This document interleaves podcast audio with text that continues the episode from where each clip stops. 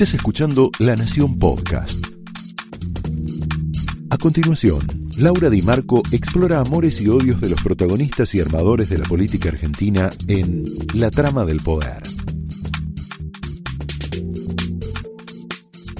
Una de las noticias que más me impactó hoy es el artículo de un diario alemán sobre la Argentina que se pregunta si la Argentina podía quebrar, si puede quebrar la Argentina. Esto después se lo vamos a preguntar a, José Luis Espert. También lo vamos a hablar con el profe Jorge Osona. Y me impactó porque a veces los que te ven desde afuera y con mayor distancia suelen tener una mirada más objetiva, más desapasionada, ¿no? Eh, nosotros somos bastante ombliguistas y pasamos sin escalas de la sobrevaloración y la soberbia a la desvalorización y el autoflagelamiento, así, sin que medie nada, ¿no?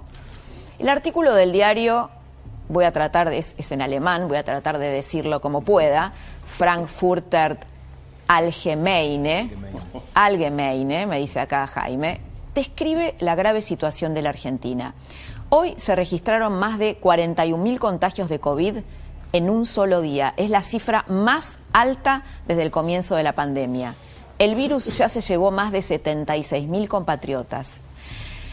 Ya la cifra de 40.000 contagios por día está provocando un desborde del sistema sanitario por falta de vacunas, ¿no? Vimos, vimos la tragedia de Lara. Pero ¿qué te dicen del lado del gobierno? Bueno, pero falta de vacunas hay en todo el mundo. Esto es un problema mundial. Este es el mantra del gobierno. Habría que avisarle a Alberto Fernández, a Carlos Bianco, que le echa la culpa a los medios de comunicación, a la derecha mediática, a la oposición, por los muertos, una cosa increíble, a Cristina Kirchner, que hay datos que desmienten esa verdad a medias, que finalmente es una mentira, ¿no? Las verdades a medias son mentiras. La Argentina vacunó con dos dosis a apenas, ¿sabes cuánto? El 5% de su población y con una dosis al 18%. España, que tuvo problemas para acceder a las vacunas, eh, vacunó con una dosis al 38% de su gente y con las dos dosis al 18%. Francia vacunó con una dosis al 32% de los franceses y al, 14, y con, al 14% ya con las dos dosis. Venimos más cerquita, ¿sabes cuánto vacunó Chile? Vacunó al 43% de los chilenos con dos dosis.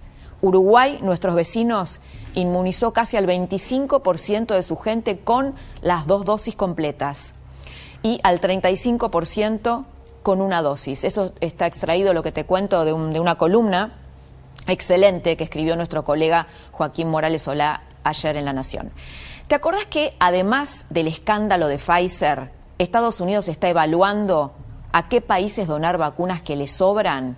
Bueno, hoy, hace un par de horas, el gobierno de Alberto Fernández, después nos va a contar un poquito más eh, Jaime sobre eso, avaló una resolución en la ONU que condena a Israel y te diría que avala implícitamente al grupo terrorista Hamas. Pide investigar a Israel por el ataque terrorista que, eh, que, sufrió, eh, que sufrió Israel por parte de Hamas. La resolución en concreto nos aleja de Estados Unidos, nos aleja de Europa, nos acerca a países como China, como Cuba, como Venezuela, como Rusia, en un momento crucial donde, necesitamos desesperadamente dos cosas, apoyo para reestructurar la deuda y provisión de vacunas. Ayer Fernández ya se había puesto del lado equivocado nuevamente cuando se abrazó a Maduro, ¿no? Concretamente, te recuerdo, la Argentina se retiró de la denuncia que investiga la Corte Penal Internacional sobre violaciones a los derechos humanos en Venezuela. ¿Qué significa esto? Esto significa dejar de investigar, escucha bien, 131 asesinatos en manifestaciones. Viste que Alberto Fernández está tan preocupado por lo que pasa en Colombia, con la represión en Colombia. Bueno, hay represión en Venezuela, pero parece que esa, esa represión no se condena. 8.292 ejecuciones extrajudiciales, 12.000 prisiones arbitrarias de opositores, periodistas, todo aquel que está en contra del régimen de Maduro, 289 casos de tortura, 192 casos de violación, 6 casos de desapariciones. Este es el, el panorama ¿no? en Venezuela. Venezuela es Formosa, ¿no, Jaime? Venezuela es Formosa. Yo creo que es mucho peor que Formosa. Después lo vamos a, profundizar. ¿Elegirá Joe Domingo Biden, viste que le habían dicho así, donar vacunas a un país que parece simpatizar, coquetear con dictaduras o con grupos terroristas? La pregunta del diario alemán sobre si la Argentina puede quebrar, que la vamos a tratar de responder con José Luis Espert, sigue con este cuadro. Casi 23.000 empresas tuvieron que cerrar el año pasado. Diez veces más empleados perdieron sus puestos de trabajo más del 40% de la población se considera pobre, una inflación que podría rondar entre el 46 y el 50% y que se va comiendo el salario real. Porque hoy, vos sabés que hoy, para no caer en la pobreza, viste que antes se decía, bueno, si tengo trabajo no caigo en la pobreza. No, no, hoy podés tener trabajo y caer en la pobreza. No basta tener un empleo. Hoy eh, se conoció un nuevo informe de la UCA, del Observatorio Social, que es muy impresionante. Lo que dice tres de cada diez trabajadores registrados con empleo formal, mira esto, José Luis Espert, es pobre. Tenemos un gráfico ahí que dice que, eh, si lo podemos ver, que la cifra subió 10 puntos, 10 puntos en la última década. Había 17% de empleados pobres, formales, y ahora hay un 27%. En total son 4.320.000 trabajadores pobres en la Argentina.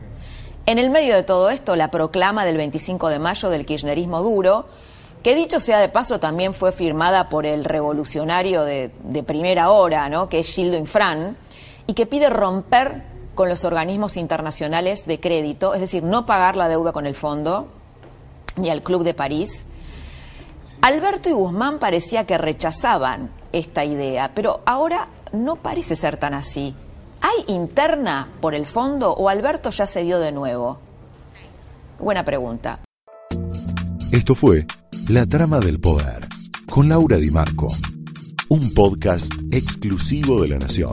Escucha todos los programas de La Nación Podcast en www.lanacion.com.ar. Suscríbete para no perderte ningún episodio.